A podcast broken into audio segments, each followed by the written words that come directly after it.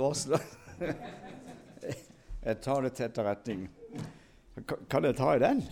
Vet, I dag kommer jeg nesten ikke ta på noen ting. Jeg bare, bare tipper den litt ned sånn. Er det greit? Velkommen skal det være. Det er jo veldig spennende. Det er, det er ikke spennende, det, da. Men Paulus sier om den tida vi opplever nå, det er vanskelige tider. Det er sant. For så mange er blitt veldig mye vanskeligere på så mange ulike felt. Og når Paulus underviser Timotius, en ung gutt Han var bare 18-19 år da han sendte han ut. Det var jo dristig, da. Men Paulus hadde jo sjøl sine under Gamalies føtter, så han, han, var jo ingen hvem som helst da. Men så sier han noe veldig spennende. Han skrev jo to brev til ham. Så skrev han dette skal du vite. Ikke tro, vite. Vi vet det er høst, og vi vet det kan bli vinter når som helst. Det er noe vi vet. Sånn er det. Og nå er det slutt på sommertid. Da er det plutselig time tidligere mørkt. Vi vet hvorfor. Vi vet det. Vi tror det ikke. Vi vet. Men så sier han du skal vite det at i de siste dager skal det komme i vanskelige tider. Så regner han opp 19 helt konkrete, ulike kategorier. og saker som menneskeheten kom opp i. Og når du leser der, så mangler det ingenting. Da alt, alt er i oppfyllelse, altså. Ja vel? Og da, hvor er vi henne, da? Da er vi der, i de siste tider. Men takk og lov, det er ingen som vet når den siste dagen for oss er kommet. Tenk om vi visste det. Det har han heldigvis skjult for oss, altså. Men det som skal holde troen oppe hos oss og sette mot i oss, for det trenger vi i vår tid. Jeg har fått mange advarsler. Du, slutt å reise. Og hjemme har jeg et forferdelig trykk. Har du en gyllen anledning til å slutte å reise? Det ble jo brå stopp i mars. Da skulle jeg vært her oppe. Jeg mista hele norgestunnelen min og tar ikke tak i det nå. Og så begynte jeg nå i høst, og så tenkte jeg ja, ja. Så får høre meg alltid er det noe sånn smitte i denne byen. Nei, ingenting. Er det noen smitte her? Nei, da, ja, men det er bra, men vi må passe på alle disse reglene, da. Ja. Men vet du hva? Når disiplene spør Jesus kan du gi oss noen tegn på tid du kommer igjen, da gir han de mange tegn, altså. Og det står noe i Lukas kapittel 21, vers 11. Sått. Og noen plasser oversettes det med pest. Og når du leser det i grunnteksten fra 2. Mosebok kapittel 2, så er det akkurat det Gud sendte over det egyptiske kveget, som tok livet av alle sammen, som vi har i dag. Litt spennende. Og når profeten Habakuk, som profeterte ved tempelet før Altså mellom de ti stammer ble ført til det syriske verdensriket, og de to siste ble ført til Babylon, så fikk de mange advarsler på å vende om, og da sendte også Gud pest. Litt spennende. Det står i kapittel 2 i profeten Habakuk. Men de ville ikke omvende seg. Nei, ingen må se til dette for Gud. Så sier Salomo det er intet nytt under solen. Det er jo ikke det. Men her gjelder det som aldri før å ta Guds ord til etterretning. Tenk å beviste nå tenker jeg bare høyt. Tenk om vi visste om hvis Jesus kom i morgen. Hva hadde vi gjort? Det er en reell tanke. Hva hadde vi gjort? Jeg har, en, jeg har hatt en god tid til å rydde opp på kontoret mitt. Jeg får noe så borti veggen med info. Og hjelpe meg. Og kona mi sier det ser ikke ut. Bare jeg har kontroll, så er det viktigste. Så fant jeg noe hvis Jesus banker på din dør og ville være hos deg i to dager, hvor mye måtte du legge vekk? Hvor mange program ville du slutte å se på TV? Hva? Altså det ene og det andre. Vi blir helt avkledd, altså. Hva er det vi holder på med? Kun, ikke to, men ett er nødvendig. Og nå er det viktigere enn noen gang, altså. Og det er så viktig å bli rotfesta og grunnfester Guds ord. Og da sier den store statsprofeten Esaias, den som er rotfesta eller grunn, det er jo det samme, da, som er grunnfesta eller har slått rot i ordet. han lar du være i fred, står der. Og jeg har kjørt Norge rundt nå. Jeg er jo på mitt 40. reise og har vært overalt, føler jeg. Kommer det en storm på Stadlandet, det er ikke tre som går over ende. Det gjør jo ikke det. For det er vokst opp med motstand hele veien. Jeg ser på Jæren, det ligger jo trær ligger jo strål, alle sammen. Men De går ikke over ende kommer det en storm, for de har vokst opp med motstand, og da går røttene enda lenger ned. Det bildet er jo krystallklart. Vi må ha røttene dypt festet i dette ordet. Og her er det en drekk. Den liker jeg veldig godt. Jeg skulle hatt den på kajakken min. Kunne hive ut bak hvis det går galt. Men altså, der vet vi hvorfor det er pigger på denne her. Når du hiver den ut, så skal den ta tak. Og jo mer du drar, jo mer skal de gå ned i, i, i, i havbunnen. Ikke sant? De må, de må, finne et feste. Og takk og lov, vi har et feste for livet vårt. Et ankerfeste. Og Nå ber vi deg, kjære Jesus, at du hjelper oss å forstå hvilken og hva slags tid vi lever i. Det er vanskelige tider. Veldig. Og det er blitt enda mer aktualisert etter vi opplevde dette med covid-19. og Vi ser det går hele jorda rundt. Det er blitt vanskelig, veldig vanskelig for utrolig mange mennesker. Men vi ber om at denne vanskeligheten må drive folk inn til ditt hjerte. Som vi sang så fint her, i denne sangen her. Det er der det ligger mye ja, ved Jesu føtter ei stille stund, altså. Vi må ikke komme lenger.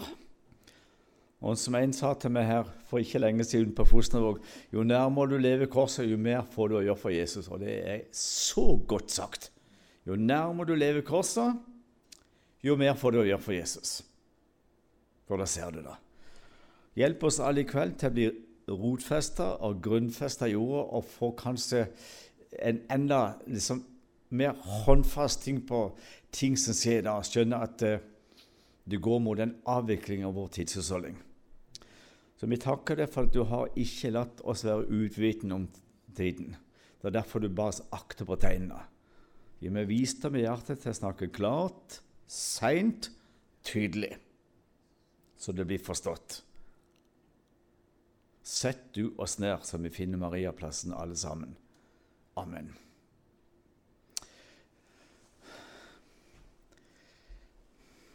Det står noe i uh, Jeremias-boka oh, Nå kan du slå vekk Lukas. det er veldig bra. Det, der står utrolig mye i det kapittelet. Men uh, det står noe i, i Jeremias kapittel 31, vers 10. Det leser på alle øyer over hele landet. I neste uke skal jeg opp på Aukra, skal jeg på Averøy, jeg skal eh, ut til Kristiansund og opp i Hotaheiti. Det er langt til Hotaheiti, det er jo ikke den veien. Hør her. Det passer utrolig godt, for vet du hva det står der? Det har stått, og det budskapet der Hør, det er så spennende. Det ligger og venter og venter og venter på oppfyllelse i mer enn 2600 år. Vi ser det. Og hva står i Jeremias 31, vers 10? Hør Herrens ord, dere nasjoner. Nå snakker, du vet, Jeremias er profet både for hedninger og jøder. Det er ikke alle jødiske profeter som er det. De fleste bare talte til jødene, ikke minst småprofetene. Men Jeremias han er profet for hedninger og jøder. Og her er budskapet til oss. Hør Herrens ord, dere hedningefolk, og forkynn det på øyene langt borte. Eller det kan oversettes til de fjerne kyststrøk. Det er jo ganske langt fra Israel her, altså. Det må jeg bare si. Og hva skal vi forkynne? Herrens ord. Hvor? Jo, på øyene og fjerne kyststrøk. Og så skal vi si Og her er poenget. Han som adspredte Israel. Der brukte Gud eh, romer, ikke sant? Det var det romerske imperiet. De spredte de i det romerske riket, og så kjenner du resten. De har vært spredt i, i eh, over 1900 år. Men her sier han han som spredte sitt folk. Han skal samle det. Er det noe tegn på det, da? Nå er det over 9 millioner innbyggere i Israel på 72 år. De snakker over 100 språk. Det der kan du. Men hør, han som adspredte sitt folk, han skal samle det. Det er han. Det er ikke noe de finner på sjøl. Jeg snakker med så mange israelere. De kan ikke skjønne hvorfor de er her. De reiste inn til Israel mens skuddrakettene raste. Husker da Golfkrigen med Saddam Hussein? Alle måtte gå med gassmasker. Da kom aldri flere jøder inn til Israel ennå. Og de kom fra Russland, de som produserte skuddrakettene. De sa dette er over. Men antisemittismen i Russland den bare øker og øker. Så kommer de inn, og det første de lærer når de kommer på Ben Gurion, på flyplassen, det er ABC, institusjon i bruk av gassmasker. Velkommen til Israel! Skulle ikke de snudd på hælen og reist ut igjen? Nei. I løpet av ett år kom det over 120 000. Nøden driver de. Ikke bare nøden, men Gud sier det er jeg som samler de. Og så sier noe viktig. Da kan du snakke med militæreksperter. Når han samler de, Da er vi rett i Salme 121, ikke sant? Jeg løfter mine. Men altså, det ligger der. Når han samler de, så skal han passe på de, eller vokte de. Og så bruker Gud et bilde gjennom Jeremia som ingen kan misforstå. Han skal vokte de som en hyrde vokter sin jord. Du vet Det er forskjell i Midtøsten på en gjeter og en hyrde. Gjeteren går bak og driver jorden foran seg, men en hyrde går alltid foran. Det har, jeg har jo tilbringet fire og et halvt år av livet mitt i Israel, så der har jeg sett nokså mye. Over i hele distriktet, rundt alle veier. Men det er jo veldig spennende, for en hyrde han vet. Han vet hvor han går. Det er gjerne sånn et yrke som går i slekt. Far, sønn, far, sønn osv. Så, videre. så de lærer det, ikke sant? De får det inn når de er små. Og hyrden vet hvor det er grønne gressganger. Det er det jo ikke for mye her. Og hyrden vet hvor det er vann. Det er kanskje enda mindre. Og hyrden vet av erfaring hvor rovdyr kan ligge på lur. Og hyrden vet hvor de kan finne hvile. Ellers er han jo ikke hyrde. Og det bildet bruker Gud. Når han samler dem, så skal jeg vokte dem. Det strider mot all sunn fornuft at denne nasjonen har overlevd alt. Nesten alle kriger, uavhengighetskrigen i 849 var en utstillelseskrig. Seksdagskrigen var en utstillelseskrig. Jom Kippur-krigen i 73 var en utsettelseskrig. Vet du hva?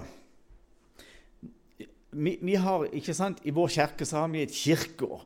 Så har vi en liturgi, så har vi et preludium og et postludium. Ikke sant? Det er begynnelse og slutt. Og så er det lesetekst og prekentekst, så er det salmer, så er det bønn. Dette her kan vi utenat. Men sånn har israelere nå. De har også tekstrekker. De har også et sånt et, De kaller det ikke kirkeår, selvfølgelig. Og så avslutter de et år med en gedigen fest som var i tre dager. Simka Torah. Det er lovens fest, og det er utrolig å oppleve. Da har de lest alle fem Mosebøkene, pluss Salmes bok ti-tolv ganger. Det er enormt, altså. Men så, så, samles de, og så har de faste tekstrekker. Men når det brygger opp til krig mot Israel, så bestemmer de overrabbinater.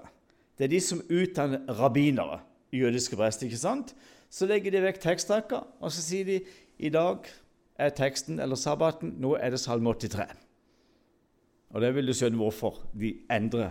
For som vi sier, det er ingen regel uten unntak. Og Da skal jeg bare lese litt for dere. Det er en liten salme av Asaf, men den er alltid aktuell, altså. Salme 3, 380. ja.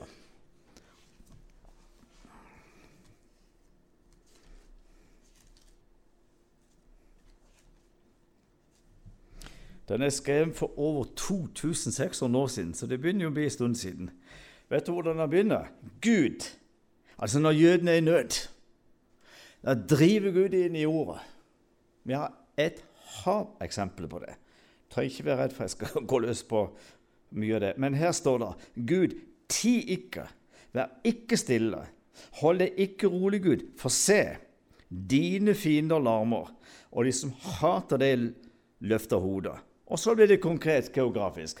Mot ditt folk legger de med svik hemmelig råd, og de rådslår mot dem du verner. Der har du det. Det er et folk som Gud verner. Så står det De sier Kom og la oss utslette dem. så de ikke mer er et folk, og Israels navn skal ikke mer komme seg hu. For de har av hjertet rådstått med hverandre, og mot dem inngår de pakt. Så kan du lese resten selv. Så er det navn på alle Israels naboer. Med oldtidsnavn, selvfølgelig. Litt spennende. Veldig spennende. Det som er starten på seksdagskrigen Jeg skal ikke ta tak men altså, det er litt spennende. Han heter Nasser. Husker Han var leder for panarabismen. Da var Egypten liksom stor arabisk nasjon. Og han starta en krig som ikke sant, Han varte jo i seks dager, da, men i tre uker dundra han løs med det ene verset i denne salmen mot Israel. Den talen har jeg hjemme på arabisk, på en sånn gammel film som disse perforerte filmene. Da husker de det der svære ja, 16 millimeter. Der dundrer han løs. Han stjeler et vers fra Guds ord. Han tar det verset her, men han sier ikke De sier det, sier han ikke, men han begynner sånn Kom, la oss utslette dem, så de ikke mer er et folk. Han kjørte ut den propagandatalen i tre uker nonstop, og da hadde vi fått en ny oppfinnelse. Husker dere det? Transistorradio. Det var jo en enorm uh, teknisk uh, landevinning, på å si. Vi hadde noen svære antenner. Så kunne vi få inn sånn på, uten forstyrrelser. Og dette her utnytta han med reiseradio på strendene, på restaurant og kafé over hele Midtøsten. Og dette her gikk inn i hodet så fikk han med seg 13 arabiske stater på en erklært utsettelseskrig. Ja vel, hva sto det her? De kjemper mot det folket Gud verner. Så han avlagt et løfte. Når han samler dem, skal han passe på dem. Hvem var det som vant? Vi går ikke i detalj på det, men det er underets krig, altså. På seks dager så vant de. Ikke bare vant de, men så fikk de kontroll på hele Jerusalem, som de ikke hadde hatt kontroll på siden de ble ført til Babylon ca. 2500 år tidligere. Det var den dagen jeg fikk kallet til min tjeneste. Ti på ett, onsdag 7. juni 1967. Det glemmer jeg aldri. Jeg skulle ut i hagen og hente rabarbra. Så skulle vi ha makrell til middag. Det er jo sånn på Sørlandet i, juni. Da kommer makrellen i Skager. og når jeg hadde spist middag, skulle jeg klippe plen. Det spikra i hodet mitt. Jeg var på vei ut verandadøra. Så fikk jeg kallet. For jeg hørte på radioen israelske elitesoldater har inntatt hele Jerusalem. Du får gåsehud når du tenker på det, altså. Da var jeg 19 år, og det var Israel. Vi er akkurat like godt. Jeg er litt eldre. Jeg er 2512 timer eldre enn den gjenfødte staten. Det kan du sikkert se. Kona mi sier det er ikke bare 'ja, vi elsker', vi synger 'furet verbet overland'. Det er du òg. Har jo kjørt et hardt liv, da.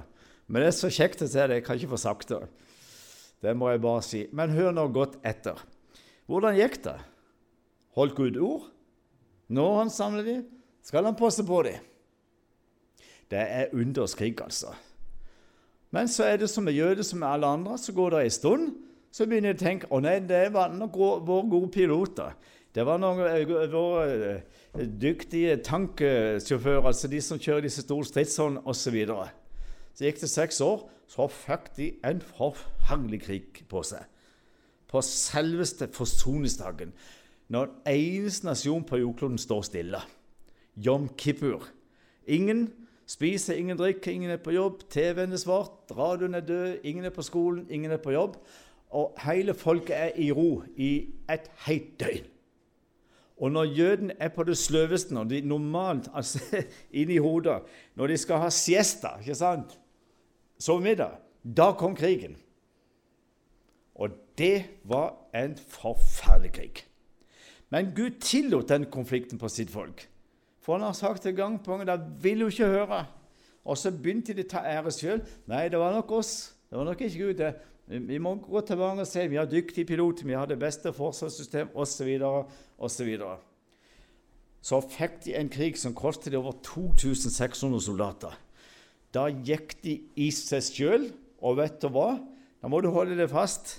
Du kunne aldri tenke deg på norske kinoer. Langs der det sto kinoreklame for hvilke film de skulle vise på kino, så står det konkrete synderegistre. Gud tillot denne krigen på oss, for vi har syndet og faret ille med Guds bud og lov og regler. Derfor kom han. Vi kjører rått og brutalt på våre veier. Vi driver med og så kommer ordet, vi driver med abortus provocatus. Hva er det vi gjør? Vi tar livet av vårt avkom. Vi har en albumentalitet, jeg har en jappetid. Altså, det, det, gjelder bare å komme seg fram. Plakatene hang i mange uker. Ingen rev de ned. Alle følte seg truffet. Nå skal jeg lese noe spennende for dere. Fordi den femte dagen på den konflikten Jeg skal bare ta det i starten for liksom å henge på noe av det vi sang her. Veldig bra at du finner sånne fine sanger som matcher med det jeg har tenkt å si. Den femte dagen på den krigen, da var det altså så kritisk at Israel holdt på å gå tom for ammunisjon.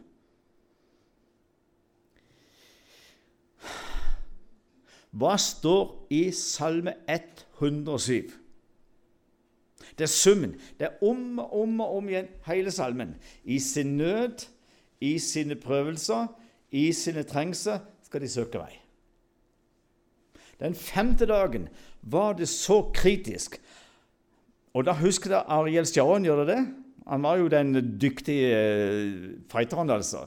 Han lagde motorvei over Suskanalen. Og på stridsholdene på på de israelske stridsvognene som kjørte over oss, så sto det 'Vi er nå i Gosen for andre gang'. For the second time sto det, med svære hvite lagen. Så teipa de med hebraiske tekst. 'Vi er her i Gosen'. Ikke sant at Gud danna sitt folk med Moses eh, som fikk de ut. Nå er vi her for andre gang. på andre sida av Suskanalen. da. Men poenget er dette. Det var utrolig kritisk. Så spør høyere og lavere offiserer, de øverste, om de får lov å legge ned våpnene og holde fram noen av trøstesalmene i Guds ord. Og de hadde gjerne inni hjelm, vet du. Så fikk de lov til det. De sto ved siden av tanksene sine. Jeg har jo vært der på Sina. Det er langt nede her. altså De der drepende varme sanddynene. Så sto de ved siden, så tar de på seg bønneskjær, ikke sant, til Herre, og så står de som du kjenner. Og hva var det de leste? Nå skal du bare få en pekepinn på altså, Den letteste måten for Gud å få tak på folks hjerte, det er nød. Det er prøvelser. Det er gjerne en farlig diagnose. Da er veien kort dit, altså. Alle kjenner vi oss igjen. Nå skal jeg bare lese Det er en veldig kort salme, men utrolig aktuell. Vi har ikke sagt hvor det står hen ennå, men nå skal jeg si da? Det er Salme 124. Du vil nest, altså Hør, må du forstå meg rett. Du vil nesten ikke tro det er sant. Vet du hva det står? Over det første vers en sang ved festreisende. Festreiser! Militært sett og teknisk sett så har Israel i ferd med å tape. Og når ikke du har mer ammunisjon, hva da? Det hjelper ikke mye utstyr du har, hvis ikke du kan lade kanonene. Og her er Gud. Han drev det inn i sitt eget ord. Og så står de her. Det der har du sett så mange ganger. Men nå får du det på ekte sørlandsdialekt. Du klarer den? Hadde ikke Herren vært med oss, så sier Israel. Hadde ikke Herren vært med oss, da menneskene sto opp imot oss. Da hadde de slukt oss levende. Det er jo et sterkt, krystallklart bilde. Da deres vrede var opptent imot oss. Ikke sant? Israel kunne vært knust på to timer. Så, så, så ille var det. Så går han inn i en slags poesi. Da hadde vannene overskyllet oss, en strøm var gått over vår sjel. Da var de gått over vår sjel i stolte vann. Og tenk å stå her, og så, si, så synger de på sitt språk, hebraisk. ikke sant? Lovet være Herren som ikke ga oss til råd for deres tenner. Og så snu salmisten David på så snu en hele situasjonen. For vår sjel er unnsluppet som en fugl av fuglefangerens snarer. Snaren er sønderrevet, og vi er unnsluppet. Og her er løsningsverset. For vår hjelp er i Herrens navn, Han som gjorde himmel og jord. Jeg vet ikke om du husker dette. her. Golda Meyer var statsminister. Hun ringte til president Nixon midt på natta. Hun var en uh, jødinne vokste opp i Hviterussland. Så dro hun til Amerika, og så dro hun til Palestina-mandatet, Og så ble det Israel, og så ble hun minister etter hvert. Hun hadde mange poster. Men hun kjente Nixon veldig godt, så ringer hun midt på natta og vekker han. Fordi Skal du høre nå åssen Gud jobber? Det er altså så spennende. I en sum så kan jeg si Guds veier er usporlige. Guds dommer er uransakelige. Gud finner vei der vi ingen utvei ser. Der finner han vei. Så viser seg det Gollamer vekker presidenten i USA midt på natta. For hun kjente han jo, Nixon. ikke sant? 'Du må hjelpe oss.' 'Nå', sa hun. Hun trengte ikke si mer. Og når hun sa det vekk han, så kom det opp i Nixons hjerte at han hadde sittet på fanget til sin egen mor som liten gutt og fikk høre en gang skal du redde det jødiske folk. Du skal være snill med jødene. Så kom det opp i han. Han brøt alle amerikanske lover. Han innkalte ingen av kamrene i Kongressen. Ingen senator. Han bare ga beskjed. Hjelp. Altså av sted med alt det Israel trenger. Det er altså kan få gåsehud her og her, her og der, altså.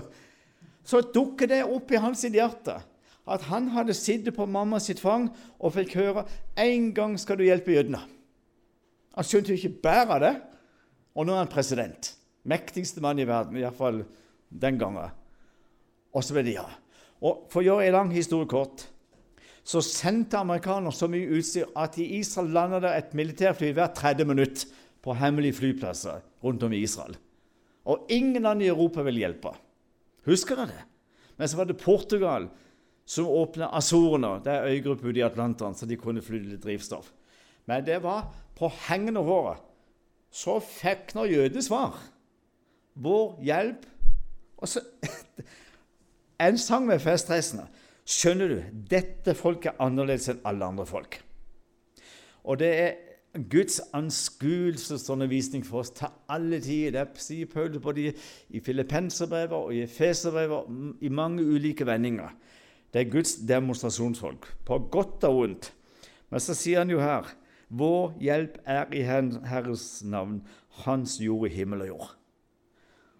De mista mange folk, men de fikk ei kraftig lekse. Og så fikk de sett at Gud er attåt. Han er den han sier seg å være. Nå skal jeg jeg lære utrolig mye mens jeg er ut og reise. Av så mange som leder møter, åpner møter, det er budskap og ja, Folk bor hos Jeg har et veldig spennende liv, det må jeg si. Men vet du hva?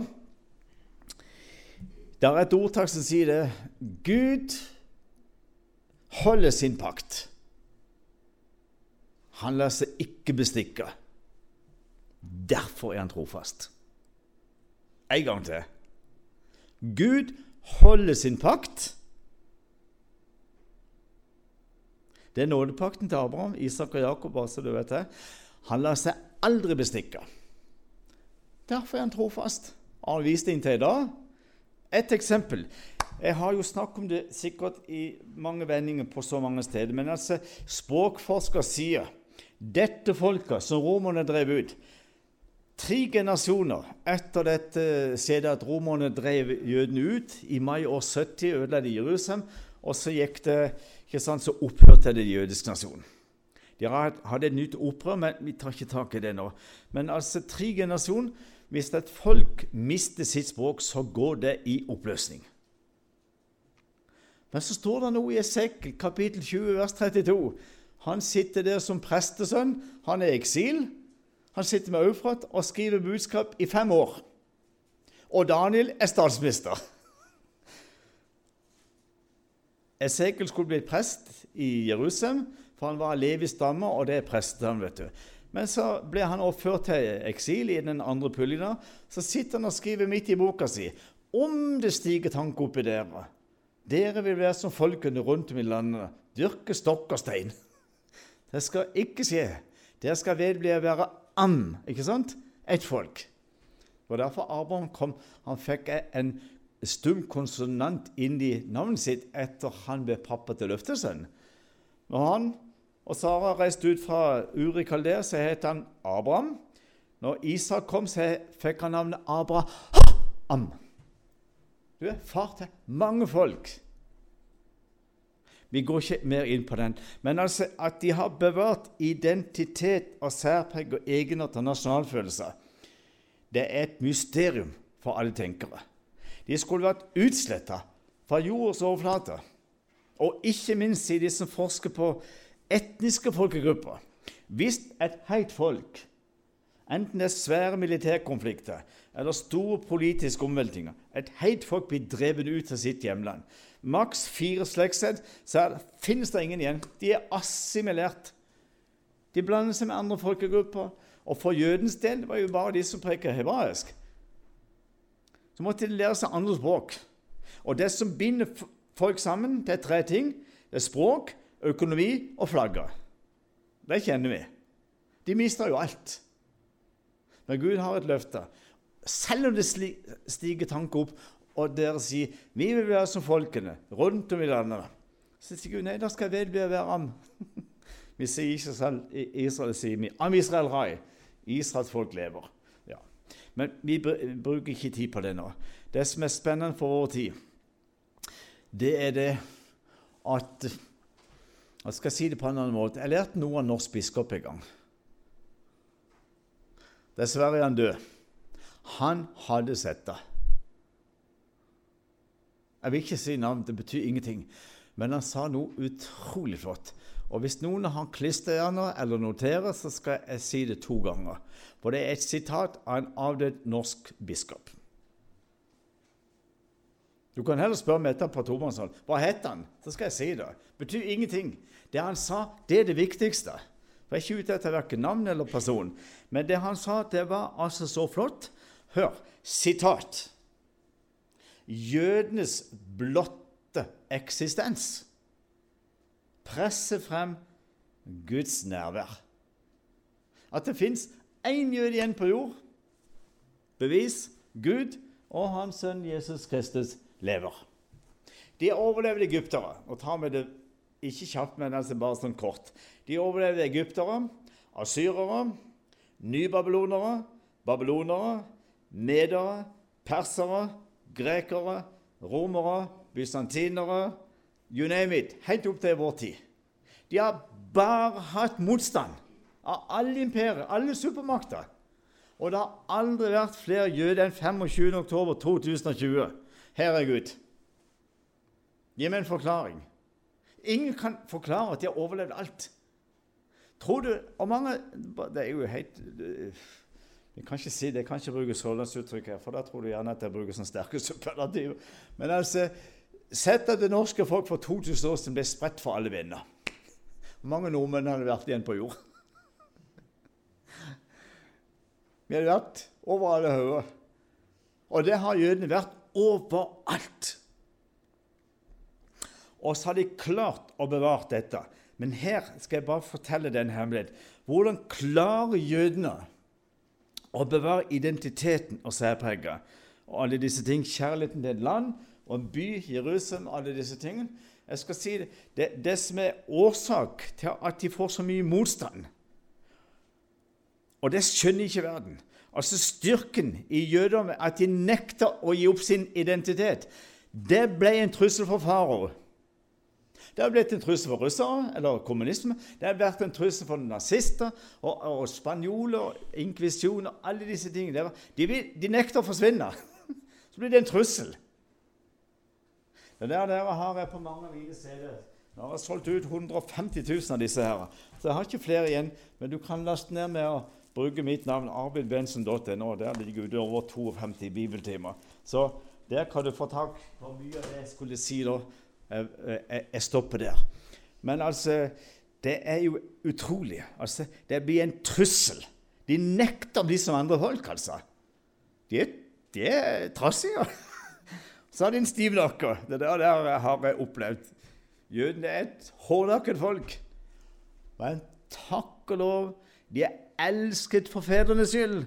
Og der ligger pakten. Han stadfester ved nådepakt til Abraham, bekrefter det med ed til løftet til is, Isak. Og hvor var det? Midt i Gaza. Det heter Gerar. Det heter ikke Gaza. Her. Det var Isak. Og så fikk jo Isak og Rebekka tvillinger. Så brøt Gud odelsloven. Så var det Jakob som fikk jussen på landet, ikke Esau. Han fikk retten til juss. Og så fikk de en evig pakt. Nå skal jeg lese for det Nå snakker jeg forferdelig seint. Det kjennes ut som sirup i Slapp av. Går det bra? Hermod, går det bra? Han er min sånn juniorrådgiver. Hør godt etter nå. Et uttak av en veldig flott bønn som David sender opp til Gud. Du vet, vi, vi flakka rundt i, ja, talt i ørkenen i 40 år, så hadde jeg et tabernakel, sammenkomstens telt, som Gud designa på Moses. Gud designa dem. Det er så spennende. og all, Vi går ikke inn på det, men alle fagene i tempelet eller i tabernaket bærer fram bud om Golgata-verket. Som ikke er jødens synd. Men altså, det er så spennende. Glem det nå. Ikke glem det, du kan studere det sjøl. Men han vil bygge en fast bolig for Gud. Der Abraham tusen år før skulle ofre Isak. Moria berg. Vi kjenner det som tempelplassen. Men Gud sier til, til, til David du skal ikke bygge meg tempel. Du har blod på dine hender. Du er en kriger. Det kjenner vi til. Sønnen din skal gjøre det, Salomo. Ja, så godtok han det. Men så ber han en flott bønn. Og det er jo et helt kapittel. Trenger ikke være redd for at jeg skal lese det. Men hvis du er der på PC-en din, så kan du finne 2. Samuels bok, kapittel 7, vers 23. Det står det samme i Salme 105, men kun, vi tar bare det. Annen Samuels bok. Her skal du få bibelsk dekning for det nå står og sier. Paulus sier 'den som taler, taler som Guds ord'. Både Paulus og Peter. Og Det ønsker jeg. elsker å lese fra Bibelen. Jeg kan aldri lese nok. Men hør. Vers 23. Flott. Joffi, hadde en israeler sagt. Og hvor er det på jorden? Du kan godt lese der, men jeg har min uh. Det er den der gamle I og E. da, men Der leste jo ikke jeg da. Og hvor er det på jorden et eneste folk som ditt folk, som Israel? Ett folk som Gud kom og fridde ut. Så det skulle være hans eget folk. Og så kommer en viktig observasjon. For å gjøre seg et navn. Vi kjenner kun Jesus og Gud gjennom det jødiske folk for å gjøre sitt navn, og for å gjøre dette store for dere, og forferdelige gjerninger for ditt land, for ditt folks skyld, som du fridde ut fra Egypten, fra hedningefolk og deres guder. Vers 24. Og du dannet til ditt folk Israel, så det skulle være ditt folk til evig tid. Og du, Herre, som står i presens, er blitt deres Gud. Så minner Gud på løftene, for han kjenner jo bokrullen, eller uh, loven Mosebøkene, da. Så oppfyll nå, Herre Gud, for evig tid det ord du har talt over din tjener og hans hus, og gjør som du har sagt. Så kommer vi inn i bildet. kommer en konsekvensanalyse i denne bønnen. Da skal ditt navn bli stort til evig tid, så folk skal si Og her sitter vi jo. Goyim, ikke sant? Det er oss hedninger. Så folk skal si Herren, herskernes Gud, er Gud over Israel. Det er så mye du kan få Du skal ikke bli mørkeredd, absolutt ikke. Men du kan bli forferdelig trist av å høre bispeuttalelsene i det siste. Og det er, ikke, det er ikke noe nytt. Men jeg skal bare slå beina ut av alle disse uttalelsene at de er så imot kristensionistene. Den største sionist er Gud. Det er jo han som henter dem hjem. ikke sant? Kjærligheten Sion. Det er jo et utrolig eldgammelt hebraisk navn. Sion veibereder eller veiviser til Gud. Ja. Så har du Sionsberg og alle disse ting. Sionismen, det har vi noe med Gud å gjøre. Hans forhold til folket sitt og landet sitt, og spesielt fjell. Ikke sant? Sionsberg. Men så står det noe i Galaterbrevet som slår fullstendig beina utover alt det som vi kaller og kjenner som erstatningsteologi. Hør hva det står. Galaterbrevet, det er kampskriftet til Paulus, vet du. Vers 17. Så skriver han her En pakt som forut er stadfestet av Gud, gjør ikke loven som er gitt 430 år etter, ugyldig, så den skulle gjøre løftet til intet. Hør nå, her kommer løsningen. For får en arven ved lov, da får en den ikke lenger med løfter. Men Gud har gitt Abraham den med løfter. Tydeligere kan det jo ikke sies, altså. Løftet er betingelsesløst. Loven er betinget. Det er jo det enorme kapitler i 5. Mosebok 28, der Gud forspeiler sitt folk. Et, der, der, står jo hele holocaust. Velg, sier han. Velsignelsen eller velg forbannelsen. Velg. Det å velge sjøl. Og vi vet hva de gjorde. De valgte feil. Det kan ses inntil i dag, står det. Og det er sant. Mosloven er betinget. Dersom du gjør sånn og sånn, skal det gå det slik og slik. Og sannelig har det gått sånn. Er Gud trofast? Om det er aldri så mange minusfortegn. Han har holdt ord. Men han har også gitt et løfte. Han skal aldri slippe dem. Jeg skal ingenlunde forlate dere. Nå skal jeg ta deg med inn i aktuelle situasjonen, for det er det du sitter og venter på. Men du må bare ha litt sånn basis i starten her. Er det greit? Det, det, det holder, dette. Jeg kan ikke se på, på Harry og Magne, for de kan dette opp og ned i mente. Men ett vers fra den store teologen i Jerusalem, det er Sajas, den svære statsteologen. Bare det, det kan du godt slå opp. Esaias kapittel 60, vers 21. Det er bra, da får det bekrefta her på veggen. Det er noe med det å se det samtidig som du hører det. Men nå leser jeg sånn som det står i min gamle 1930-utgave. vet du. Og ditt folk, de er alle sammen rettferdige. Til evig tid skal de eie landet. De er jo en kvist som jeg har plantet, et verk av mine hender, til min ære. Det er Gud som sier det gjennom Esaias. Kan det stå sterkere? Nå må du høre utrolig godt etter. Det er ikke bare Ja, det har sagt så mange Det er ikke bare folespennende tider. Det er noe mye mer enn det, altså. Det er høyprofetiske tider. Som jeg sa, når du kikker i, i disse to brevene som Paul skrev til Timotus, så ser du Jammen var han profet, altså. Han så. Det er mye midt oppi alt dette med pervers kjærlighet. Hvordan det tar overhånd. Og de skryter av det. Kjenner vi oss igjen? De skal endre flaggloven fra 1898. Det er helt ulovlig å heise regnbueflagg etter norsk flagglov. Men hvem bryr seg? Det er det som står i Esaias kapittel 3, vers 9. De er frekke, de er pågående, de er aggressive, de skjuler ikke sin synd. Sodomi er oppe i dagen. De hyller det. Kjenner vi oss igjen? Altså, du kan grine. Jesus sa 'som det var, skal det bli'. Og hva tenker han på da? Jo, som det var i noen av sine dager. Familieoppløsning uten sidestykker snakker vi ikke om. Vi er midt oppi alt. Og som det var tusen år senere, i Lots dager. Ikke sant? Med pervers kjærlighet osv. Man skulle nesten tro at det er 90% av norske voksne lever sånn, men det er kun mellom 2 og 3% Snakk med Øyvind Benestad, mor, far, barn. Han er dagens Jeremias, altså. Han trenger mye forbønn.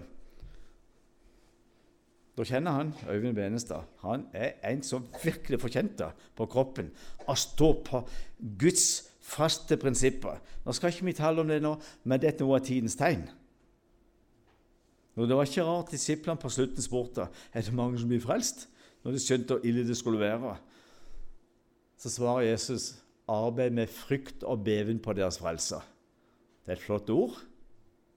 Og gudsfrykt med nøysomhet det er fremmedord for mange kristne i dag. Gudsfrykt med nøysomhet. Skal ikke dvele med det. Vi kan gå i oss sjel, noen av hver. Men nå må du lytte veldig godt. Nå er Israel kommet så langt at de har tatt imot folk fra alle verdens kanter. Men det er noe som er veldig spennende, særlig nå i år. De har satt seg for i Israels storting, Knesset, å hente alle jøder ut fra Etiopia. Og Jeg har vært med å samle inn en del penger til disse her flyoperasjonene. Jeg husker Operasjon Salomo i mai 1991. Det var liksom Golfkrigen var over, Sovjet var i oppløsning, Warszawapakten var gått i oppløsning. Det var en helt ny tid. Det var glasnost, det var perestrojka. Ut med jøder og inn med evangeliet. Det husker dere. Så begynte jo senere Harila å reise inn at dette kan dere. Men det var ei utrolig tid. Men så har de jo funnet ut at det er enda ca. 8000 jøder igjen i Etiopia. Og noen sier at de har vært her helt tilbake til kong Salomos dager. Altså i ca. 3000 år. Og mange av de pga. misjonærer både fra Norge og andre land de har konvertert til kristendom, men de er jøder av blod. De er omskåren på kjøttet. Altså, de er jøder. Og det er veldig dissens. De har som mål innen utgangen av 2020 å hente ut 4000 nye etiopiske jøder. Nå skal du høre noe forunderlig hva Jeremias og Isaiah skriver om det. Nå må vi ta oss jakka, for da blir det varmt Nei, vi er i Etiopia. Veldig spennende. Klar dere å følge med? Hermod, går det bra? Han ville si inni meg 'halleluja'. Hør nå et lite avsnitt. Vi skal først ta Jeremias. Det er denne sterke profeten som ser inn i mange av de tingene vi er midt oppi. Litt i Jeremias kapittel 31. Det var det tiende verset sa i stad. Vi skal forkynne det på øyene langt borte. Det, det er samme settinga, det er samme budskap. Det er jo et enormt kapittel. I dette kapittelet står det at Israel skal til slutt holde de ti bud. De skal bli ekspert på loven. De skal ikke bryte ett bud. Ja, da, er, da er det jo blitt himmel på jord. Da er jo alle de syv bønnene i Fader oppfylt. Da skal Hans hvile skje på jorda, som det sier i himmelen. Bare så du vet, Fader vår er summen av den mosaiske lov. Jesus lærte de opp med Kapernaum. Typisk jødisk. Det er syv bønner, ikke sant? Fader vår består av syv jødiske bønner. Det ville jo være Jeg sier dette før jeg leser, bare for at du skal forstå at dette her er utrolig spennende altså. Veldig. Jeg sier ikke det flere ganger, for da blir det et munnhell. Men hør. Det ville være meningsløst av Jesus å lære sine disipler å be en fullkommen bønn hvis den aldri skulle oppfylles. Gud er en nøyregnende Gud. Han er ordensgud. Han talte det skjedde, han bød. Der sto det, altså. Så hang han jorda på ingenting. Da blir det meningen i sangen hvilken mektig Gud vi har. Hør. Hans vilje skal en gang skje på denne jord. Og da er Jesus ikke bare konge, men han er kongers konge herres herre. Vi skal avslutte møtet med den lille profeten som heter Mika, som forteller om dette. her.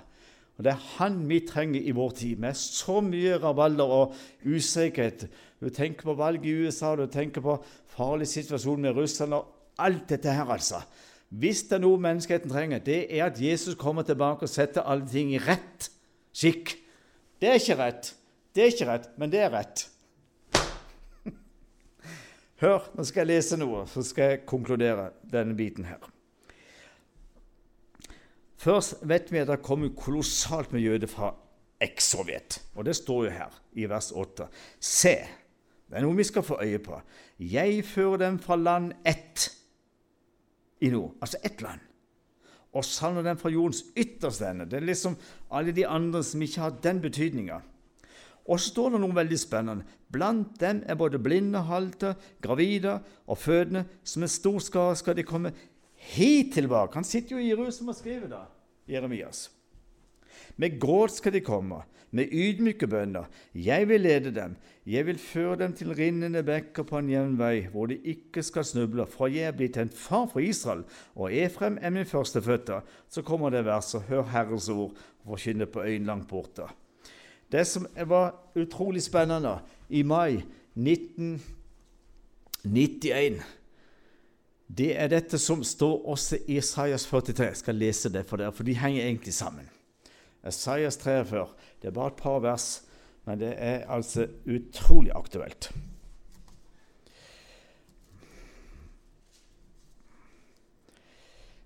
Det er jo det store kjærlighetskapitlet av Gud. Det, det, det, er den store kjærlighetserklæring Gud gir til det jødiske folk. Kan du tenke sånn en kjærlighetserklæring?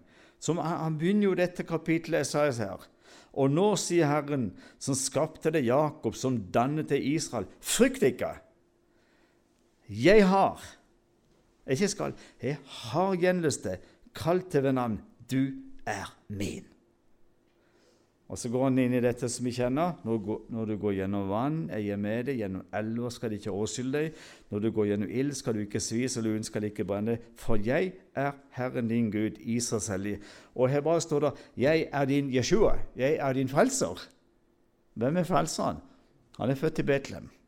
Det er jo bare to måneder til vi skal feire det. Så folk går til jul. Glem det nå. Hør. Fordi du er dyrebar i mine øyne fordi du aktet høyt. Hører du Guds kjærlighetserklæring?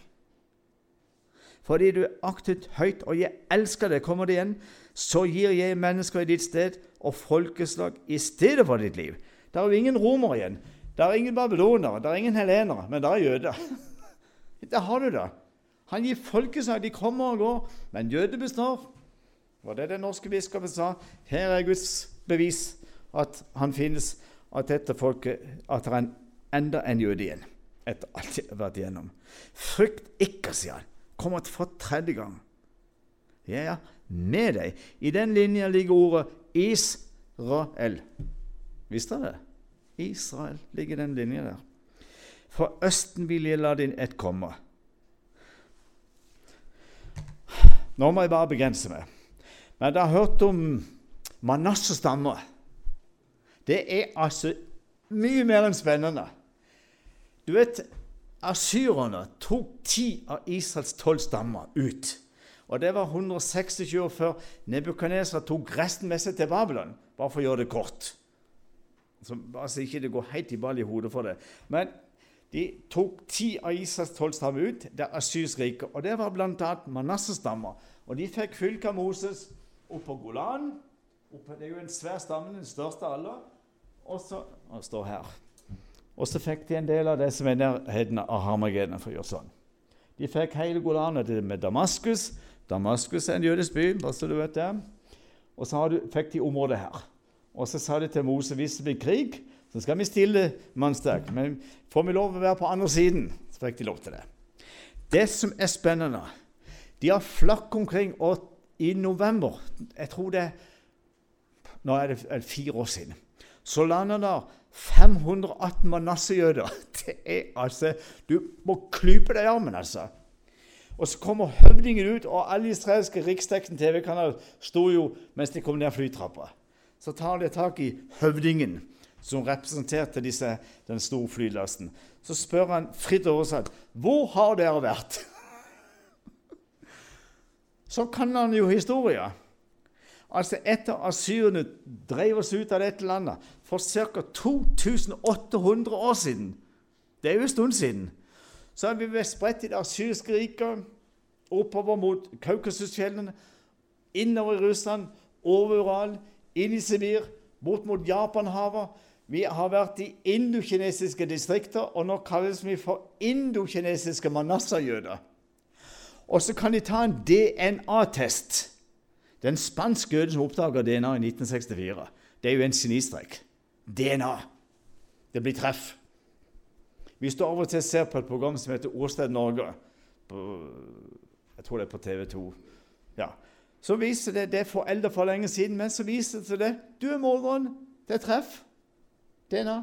Det er du som gjør det. Det treff. Ikke sant? Men så kan de ta en test og finne ut Det der er altså spennende. Så finner de ut at de har bevart til og med stammeidentiteten i 2800 og vært over hele stor del av verden, altså. Her er Gud.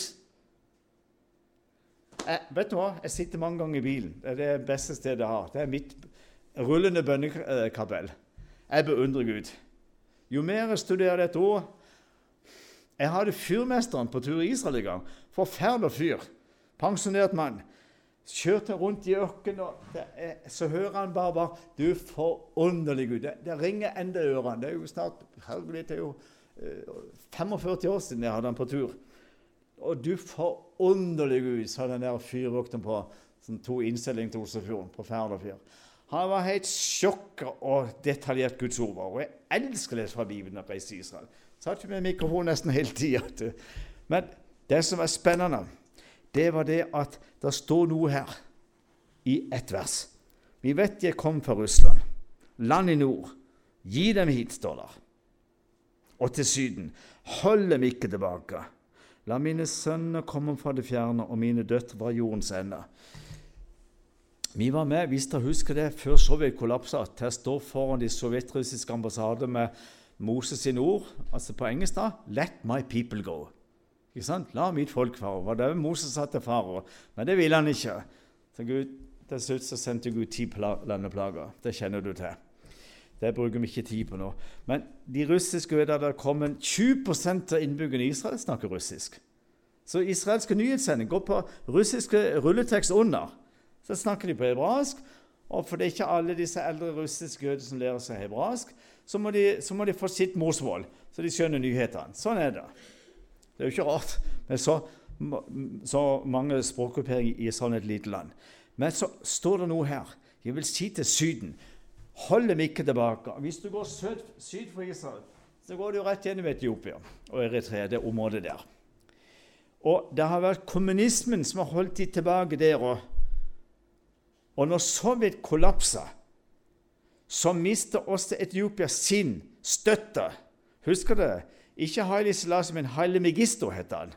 Han styrte da på slutten på 80-tallet og inn på 1990-tallet. Og Da oppretta Israel diplomatiske forbindelser, for de ble tvunget av araberne til å etter Jom Kippur-krigen å bryte alle forbindelser. Dette med oljeboikott, hvis du husker det. da. Så mista de forbindelsen. Men så gjenoppretta de forbindelsen med Etiopia. Og med en gang så begynte de å jobbe for å få masse av disse etiopiske ut. Så gikk det jo først til 1984. Da fikk de ut en hel masse som ble kalt for Operasjon Moses. Så var det en tåpelig journalist fra Belgia som røpte for myndighetene Israelene med hemmelige organisasjoner. Spre de rundt gjennom andre, tredje, fjerde og femte land. Få det til Israel. Så ble det avslørt, og så ble det tusenvis av familier som ble splitta. I 1984. Så kommer 91, og så hadde Israel satt i verk verdens største luftbro. De fikk lov å låne flyplassen i 36 timer, og det var borgerkrig mellom Etiopia og Eritrea. Så alle israelske fly kunne i realiteten bli skutt ned.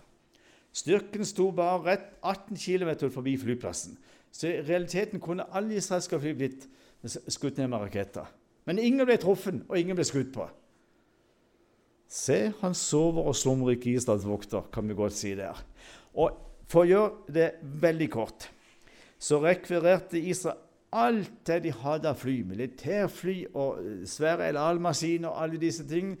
Og jumbojetene skrudde de ut alle bagasjehyller, skrudde ut stolsetene. Og i én jumbo presset de inn 1125 mennesker. Det er tre ganger lastekapasiteten med mennesker. Og jeg hadde et stevne på Bjorliheimen i 1991. Jeg tror du var der oppe, Hermod. Vet du hva? Så hadde vi et svært israelsk flagg ut mot eh, på, riksveien ned mot Åndalsnes. Så kom det israelere inn der som var på ferie. Kunne ikke skjønne hvorfor hans sitt flagg hang, hang, her. Så kom vi snakk med ham i en lønnspause. Og så hadde vi vist film fra operasjonssalen, og Så sa han jeg er pilot. Jeg har vært med og flydd flere tusen etiopiske hjem. Jeg fløy jumbojet Og, og treffer meg en på en smal flystripe. Det var så vidt i ytter, ytterste delen av hjulet var ut forbi asfaltkanten. Men det var en ære. Gud var med, sa han. han, han og så ser han det israelske flagget, og så har vi Israel-konferanse. Han trodde han datt ned fra månen, altså. Litt spennende. Men han kunne fortelle det jeg leser her nå, eller leste i stad. Gravide og fødende de skal komme luftveien hjem. I løpet av noen timer så ble det født syv etiopiske jødiske babyer i luftrommet over Rødehavet på vei opp til Israel. Og nesten alle fikk navn enten på israelske piloter eller de som var sykepleiere eller helsepersonell om bord på disse flyene. Så det var utrolig spennende. De kommer luftveien hjem. Gravide og fødende står der. Hold dem ikke tilbake. Og nå er det noe Du vet, det, for en jøde å konvertere til kristendommen, det er både òg. Det har noe som heter ultraortodokse jøder i Israel, og de, de, ser rødt. Det gjør de ikke, men altså det blir De klarer liksom ikke En jødisk konverterer tror at Jesus er Messias. De er tapt for det jødedom. De er tapt for det jødiske folk. De liksom regner ikke med. Så det er svære spenningsforhold. Men israelske myndigheter har sagt vi skal ha alle hjem det målet. Det er ca. 8000 igjen, og de skal tømme Etiopia for jøder. Hvilken tid lever vi Kan du høre ett vers? Esekel 39, eller de tre siste vers. Da klarer litt til. Jeg håper ikke Det er min vers. Du må ikke se der. Det, det, det, er det ikke jakttid nå? Lite grann, da. Det er det kolossale kapitlet som har med Gog-krigen å gjøre, men det, det, er ikke det jeg skal lese. For det står noe annet på slutten her. Der har du egentlig sionismen. Vers 27, 28 og 29. Du kan, hvis du vil, på PC-en kan du bare Herlig kjapp du var. Du var jo kjappere enn jeg sier det her. Når jeg fører dem Hør nå godt. Når jeg fører dem fra folkene og samler dem fra deres fienders land. Fienders land, ja. Og åpenbarer min hellighet på dem for de mange folks øyne. Da kommer en konsekvens. Da skal de kjenne at jeg er Herren deres Gud, fordi jeg har bortført dem til folkene, men igjen samlet dem til deres land og se Guds endelige mål. De er ikke der ennå, da. Og ikke la noen av dem bli igjen der. Og det har israelske myndigheter nå bestemt. Vi skal tømme Etiopia for jøder. For ei tid vi lever i, folkens. For ei tid. Og så kommer hensikten. Det er jo ikke bare å sammenligne der, men han har jo sluttmålet. Det er jo dette å få Den hellige ånd inn i hjertet på dem. For her står Og jeg vil ikke mer skjule mitt ansikt for dem for jeg vil utgyde min ånd over Israels hus, sier Herren Israels Gud. Hør noe utrolig spennende før jeg skal avslutte med noe av det mest spennende som er på gang nå, pga. det blir veldig mye mer vanskelig å leve. På alle plan. Hunger her og der står der. Sått, pest her og der, alle disse ting som vi kjenner ut og inn. Og Hvis ikke du gjør det, så skal du laste ned disse biblene, skal du få noe å tenke på. Men mitt poeng er dette. Jeg har vært veldig mye på verdens største holocaustmuseum i Jerusalem. Det heter Yad Vashem. ikke sant? Jeg holder et minne. Det ordet hentet fra Esaias-boka, men det leser jeg ikke nå. Men jeg har vært her så mange ganger med mine turistgrupper, og vi går inn og ser Det er jo ikke til å tro at det er sant når du går der på Du går sånn, og så ser du hele holocaust i faget til og med. Jernbanevogner fra Auschwitz.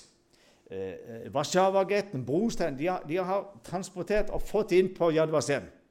Så hører du de snakker jiddisch. Ikke sant?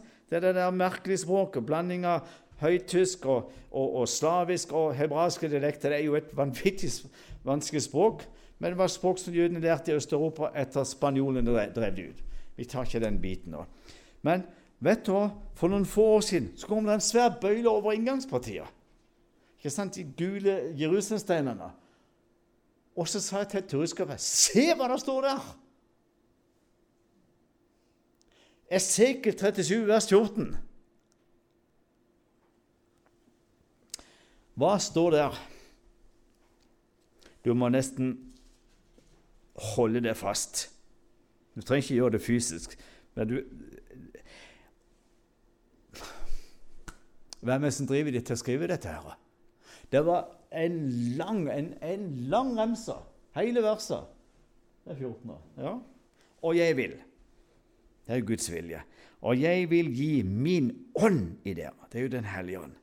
Og dere skal bli levende. Og jeg vil bosette dere i deres land, og dere skal kjenne at jeg, Herren, har sagt det, og at jeg også vil gjøre disse Herren. Vet du hvilket kapittel jeg leser? The Dry Bones.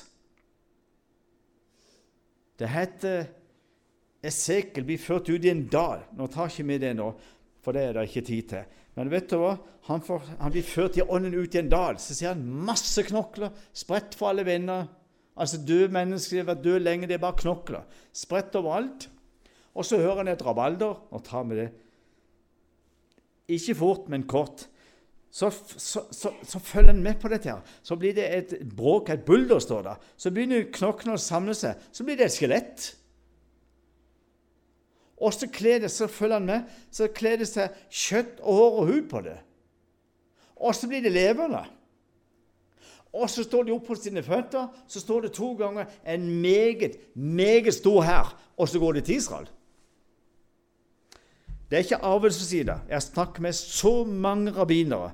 Messias-troen, altså en rabbiner, en jødisk presten, tror at Jesus er jødes lovende Messias. Født i Betlehem, død i ditt og mitt sted. Altså Han har fått hele kjernen i, i, i, i jødedom, da, om du vil.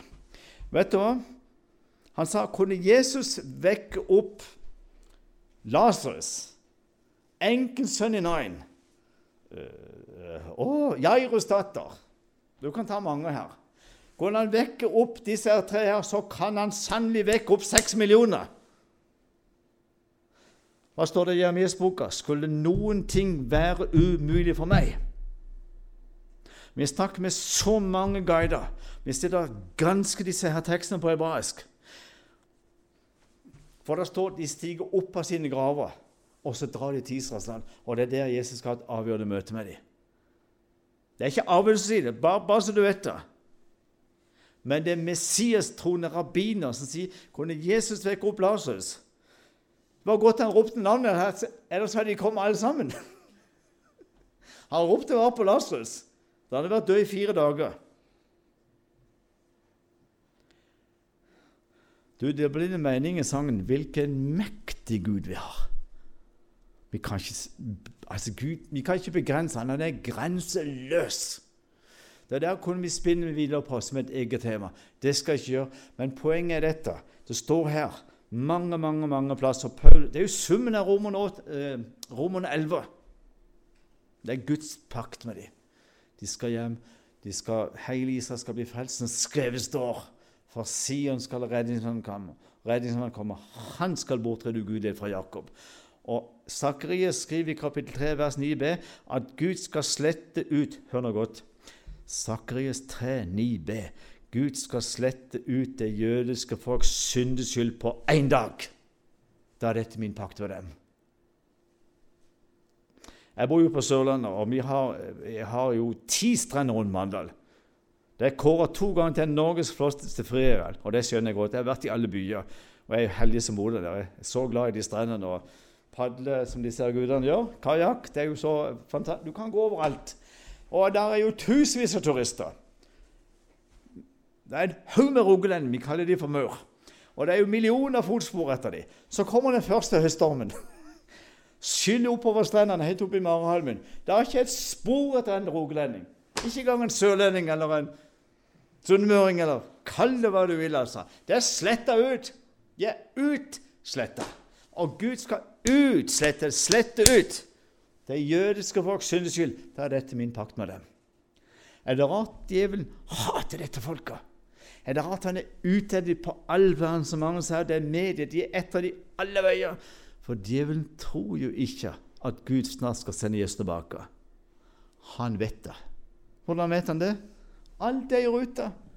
Alt det som Jesus sa til sine disipler, og som refereres til disse profetene. Det mangler jo snart ingenting. Vi går ikke løs på dette med Antikrist, selvfølgelig. Men altså, nå begynner folk å skjønne at vi må ha en sterk verdensleder. Det har de gjort lenge, men det berører vi ikke nå. Nå skal jeg avslutte på noen få minutter. Dere klarer litt til? Se på det. Det er bra. I Esekels bok, kapittel 36, står det Det, det kalles for Israels gjenreisningskapittel. Du vet, De fant dette og fire andre kapitler på Masada. Det er denne svære fjellborga der med døde havet.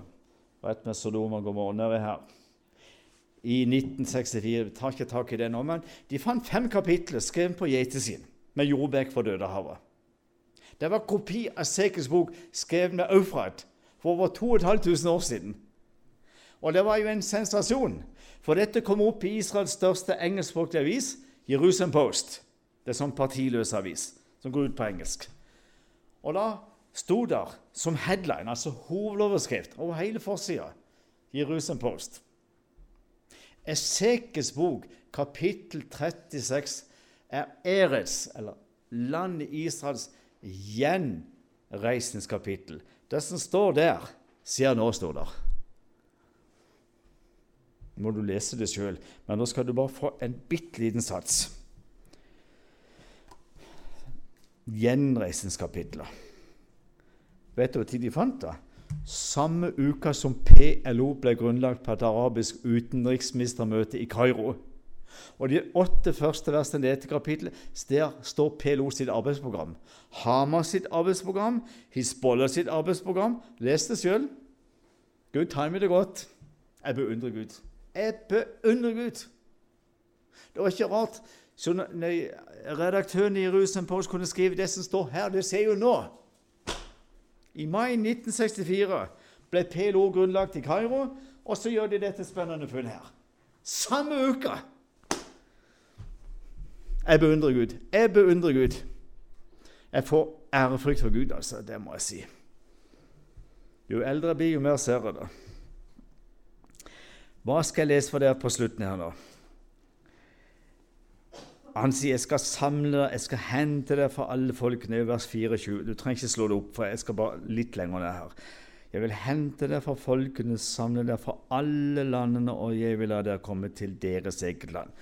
Det kan ikke stå tydeligere. Men så står det noe lenger nede her at en ny ånd skal Gud gi inn i dem, og de skal ta imot Den hellige ånd, vers 27. Og han skal gjøre at de praktiserer Guds lover, de skal holde budene, og de skal praktisere Guds lover.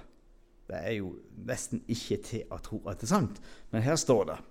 Og dere skal bo, så liksom bekrefter han det. Dere skal bo i det landet jeg ga deres fedre. Dere skal være mitt folk, og jeg vil være deres Gud. de har ikke en sjanse. De har ikke en sjanse. Men så har Gud omsorg. De må jo noe leve når de kommer hjem. Så sier han her, i vers 30 Nå gjør jeg det bare kort. Må, det er jo et enormt kapittel. Du blir nesten aldri ferdig med det. Men jeg vil mangfoldiggjøre trærnes frukt og markens grøde, så dere ikke for hungers skal lide hån blant folkeslagene. Og så skal dette virke til at jødene skjønner det er jo Gud som har spredt oss til Han som henter oss hjem, og så opprettholder oss. Så står det jo i Salme 126 da ble vi glade. Når de ser oss Gud holder ord, da ble vi glade. Og det gjør de. Men vet du hva? Israel har et firma som heter Netafim. Det er de som har utviklet dette som heter drip drop irrigation. Den sorte slangen med alle disse hullene i, som er kobla Det er et mottrykk i enden. og Den kan være en kilometer lang, over 1000 hull. Og så er trykket like stort i alle land. De har brukt vanvittig mange år på å utvikle dette systemet.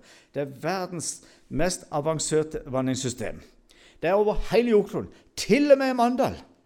Langs hele elva der har eh, Parkvesenet lagt ut om våren, og det er jo tusenvis av tulipaner. Før kjørte de rundt med sånn under eh, pickup med svær vanntanker bak. Sto de der. Herlighet, altså, for noen fjols. Så fant de ut vi tar i bruk drip drop irrigation. Vi, tar, vi kjøper inn israelske vanningssystemer, og det har de gjort. da. Så ser du ligge oppå bakken, så får du akkurat en dråpe akkurat der det er en tulipan eller en rose og hva det måtte være. Det er fantastisk. Er du på Kanarien? Er du på Rodos? Er du på Kreta eller hvor du er? Det er overalt. Over hele verden er det. Men nå har de gått mye lenger. For israelerne sier om ti år er det katastrofe over hele verden. Det er ikke vann. Rent vann. Og vi kan være dobbelt så mange. Og de har forska og granska. Og nå gjør jeg det kort. Ikke så kort, men vet du hva? De har forska. Det, det, vet du hva? Hva, sa, hva spurte hofftjeneren Daniel når de ble ført til Babylon? Daniel var i, eliten, ikke sant? Det, det, var liksom de upper class. Det var kultureliten. Det var liksom Yes. Daniel og hans venner. Så spør han rett ut Daniel, før de begynte å lære seg et nytt språk. Eh, hvem er dere? Hva er kvaliteten på dere? Så svarer Daniel profetisk. Vet du hva han sier? Det er Daniel kapittel 1. Mitt folk er lærenemme, rike på kunnskap og vitenskap. Stemmer det? Nå kan du med en mobil og en app sitte hjemme og koble opp til en et, et datakompleks, en datamaskin, en svær base. Koble opp til hver satellitt og finne ut høytrykk og lavtrykk, luftfuktighet, temperatur, vindretning, alt dette her. Med en app så kan du sitte hjemme og styre en svær Jeg må jo nesten vise det. Det er jo utrolig, altså. Åh, det er altfor mye. Jeg har altfor mye med meg. Jo. Ta noen eh, svære landbruksområder med én liten mobiltelefon og en app. Så kjører de. Dette her bladet må du kjøpe. Det heter Israel Today. Redaktøren er jesustroende.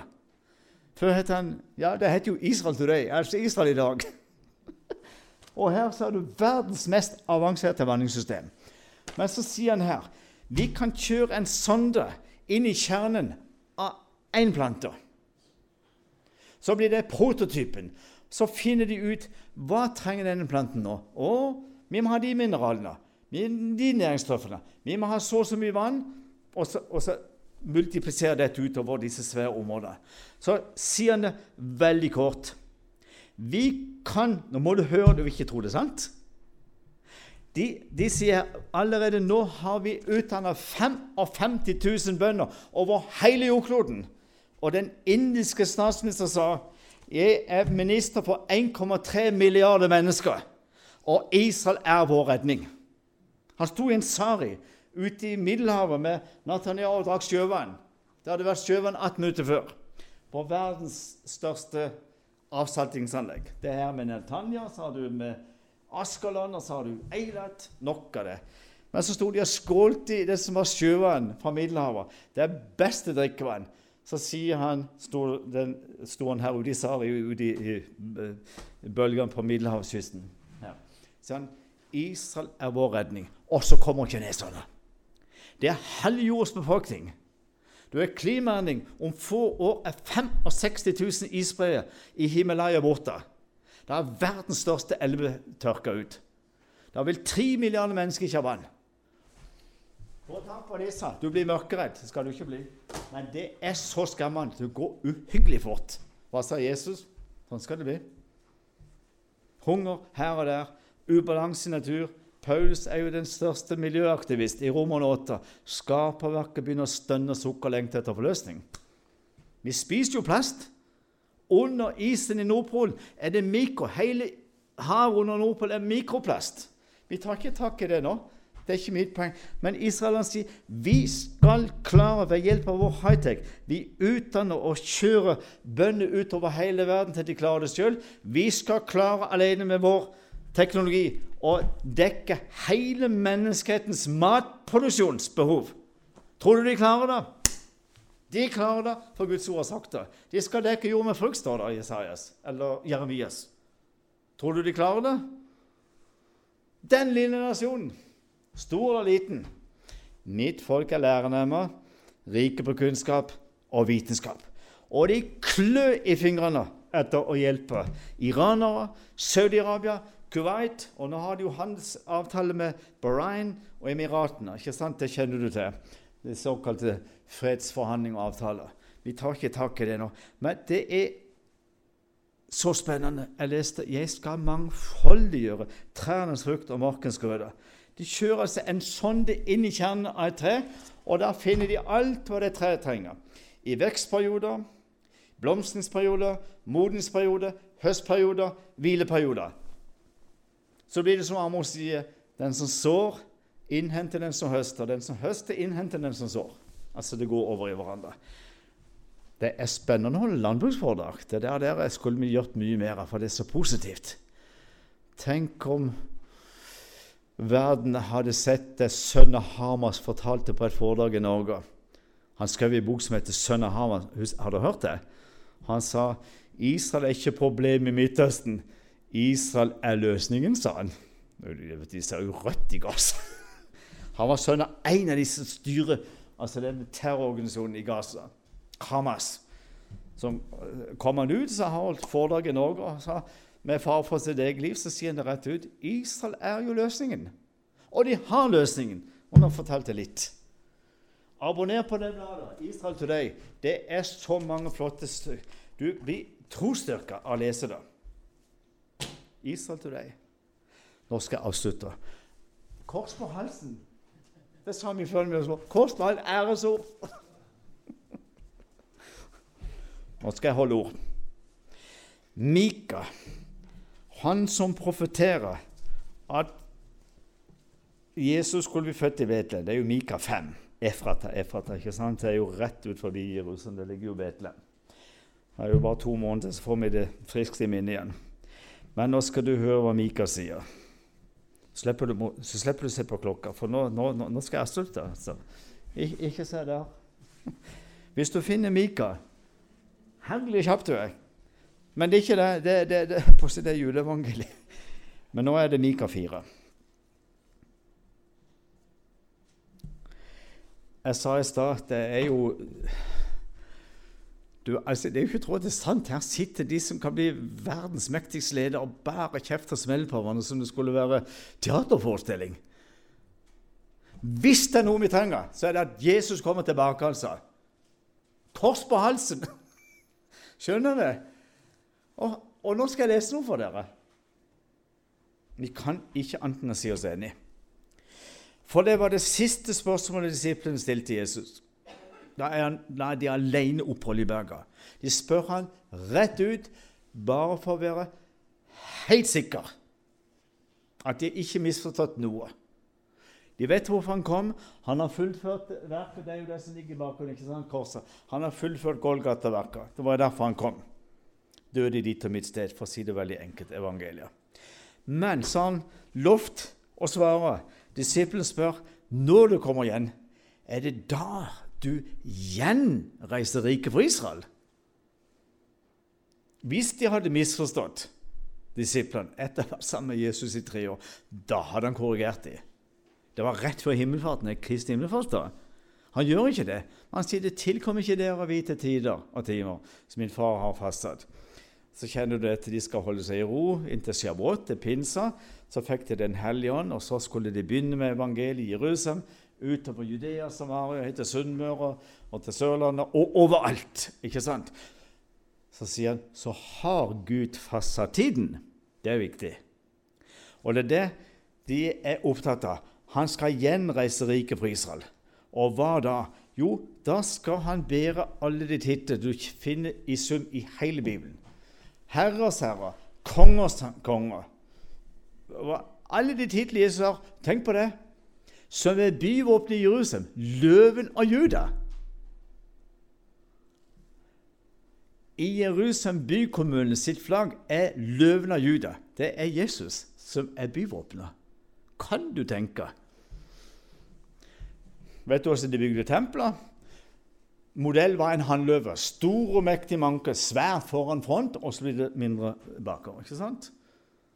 Modellen er en løve, en hannløve, når de bygde Salomos tempel og Serubabes tempel og det som Herodes forbedrer der. Nok om det. Så leser Mika 4, så skal vi si ammen. Men det skal skje. Det skal skje. I de siste dager Altså Det blir veldig omveltning som ikke vi berører i det hele tatt. Men å lese Da skal fjellet der Herrens hus stå være grunnfestet på toppen av fjellene, og høyt hevet skal det være over alle høyder. Og folkeslag skal strømme opp på det. Dette er altså Jerusalem her. Og mange, vers 2 Yes! Mange folkeslag hedningefolk, det er jo oss, skal gå av sted og si Nå er det slutt på antisemittisme. altså. Jødehater, kritikk og fordømmelse og boikott og alt det med minus. Da står det her Nasjonen skal si, 'Kom, la oss gå opp til Herrens berg og til Jakobs Guds hus', så han, det er jo Messias, kan lære oss sine veier, og vi ferdes på hans stier. For fra Sion skal juss, eller lov, utgå, og Herrens ord fra Jerusalem. Og han, nå er det vår frelser, Messias. Nå har han tittel Kongers konge og herres herre, eller om du vil, løven av Juda. Og han skal dømme mellom mange folkeslag og skifte rett for veldige hedningfolk, helt til de fjerneste land. Og de skal smi sine sverd om til hakker og sine spyd til vingårdskniver. Hør! Å, tenk for en tid! Sier i det, halleluja. Folkene skal ikke lenger løfte sverd mot hverandre, og ikke mer lære å føre krig. Da er det slutt på Forsvarsdepartement, for da, da er det landbruksmessig, ikke sant? Spyd skal bli vingårdskniver, og sverd, nei, plogskjær, skal bli ja, sverd skal bli plogskjær. Landbruksselskaper. Israel klør i fingrene etter å hjelpe syrerne, og ikke minst iranere. Israel er veldig glad i perserne. Du har hørt Nathaniel når han taler på farsi. Han sier vi elsker det iranske folk, men vi er livende redd presteskapet. Og det har de grunn til. Men altså, du kjente De har vært der sjøl der borte, under Daniel og alt. Det legger vi dødt. Det står noe spennende her. De skal ikke mer lære før krig, men de skal sitte der under sitt vintre og sitt fikentre, og ingen skal skremme dem, for Herren herskernes Guds munn har talt. For alle folkene vandrer hver i sin Guds navn, men vi vandrer i Herren, vår Guds navn, evinnelig og alltid. Vi setter rett og slett strek der. Du, Det er ei tid som ligger foran at det svimler fra mine tanker. Og det trenger ikke være så veldig lenge til. Når vi ser i summen av alt dette, så det, det går mot en avvikling, altså. Og Isaiah sier det skal skje hastig i sin tid. Da skal vi se det. Ja, Herren skal hastig fullbyrde mitt ord på jorden, og de siste dager skal dere se det.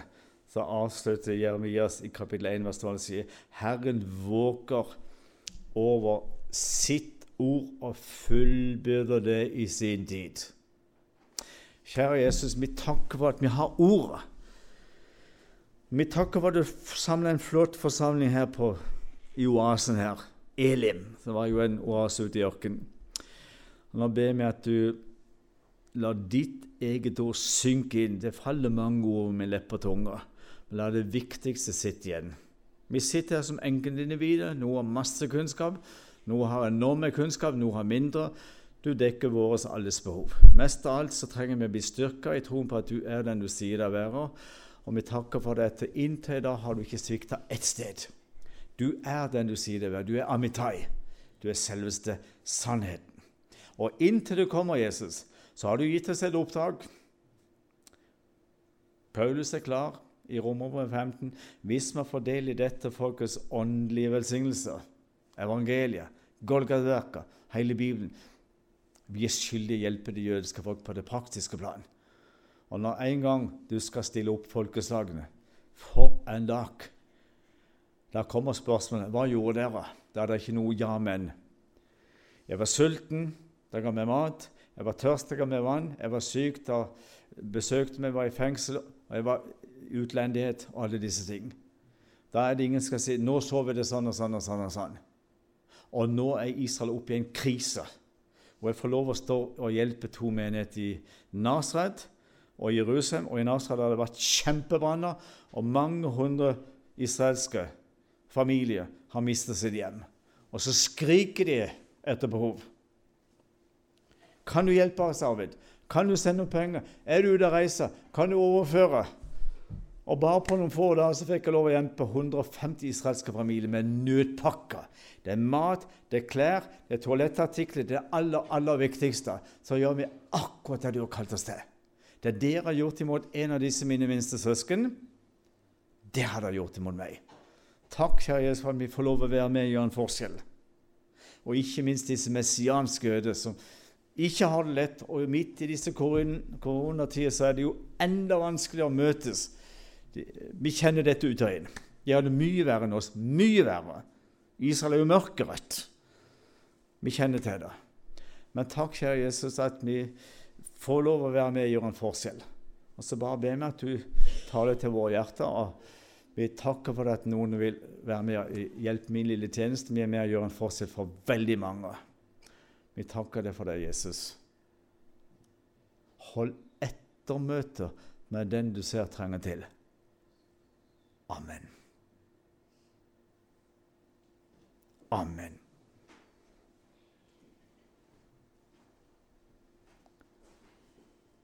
Jeg vet ikke hva du sitter igjen med inntrykk her.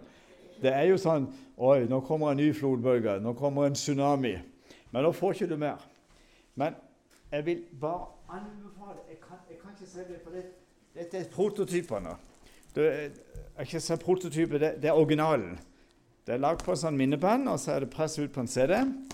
Og jeg har veldig god forbindelse med Det kristne universitetet i Kristiansand, som heter Gimlekollen mediesenter. Og det er topp, topp, topp kvalitet på de. Og hvis jeg skal anbefale, hvis du skal laste ned på min hjemmeside www.arvidbensen.no, så ligger det over 52, eller, det ligger 52 bibeltimer ute. Men de mest aktuelle er de siste lagt. Og konen min sa nå må du vise For det er ikke alle som hører. De kan se kanskje omslaget, så skjønner de dette er alvor. Så sa jeg til han på universitetet Sett en globus eller sett jordkloden, og på utsida setter du et timeglass som er i ferd med å renne ut.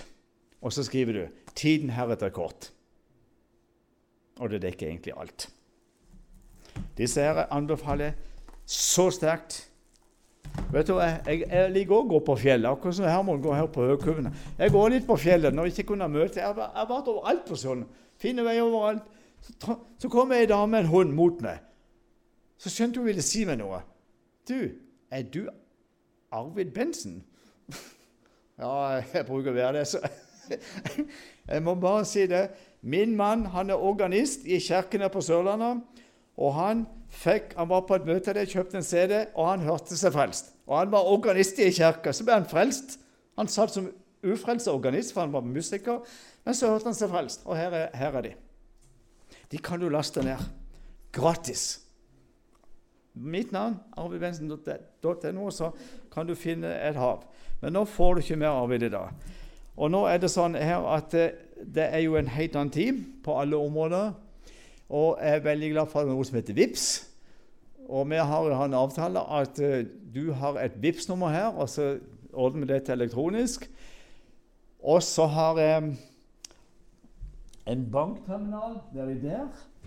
Og så har vi sprit som skal stryke over tastaturet.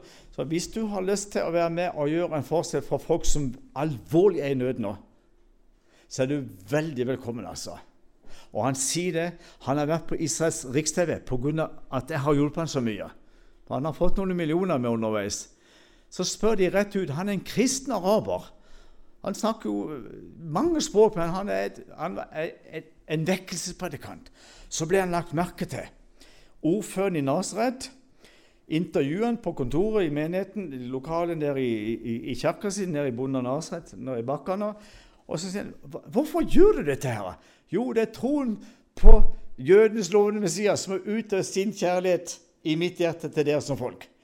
Og så får han adresse på aldershjem, på sykehjem, på øh, avsideliggende boligblokker. Og de som ingen vei kommer, så får de nødhjelpspakker. Og til og med én sjokolade, sa han, en stor sjokolade, noen av sånn svær sånn melkesjokolade, fikk en jøde til å se at Jesus var Messias. Han sa én sjokolade kan endre en jødisk syn på Messias. Han sa det, det er så spennende. Har du lyst til å være med meg? Jo, verre, verre velkommen. Amen.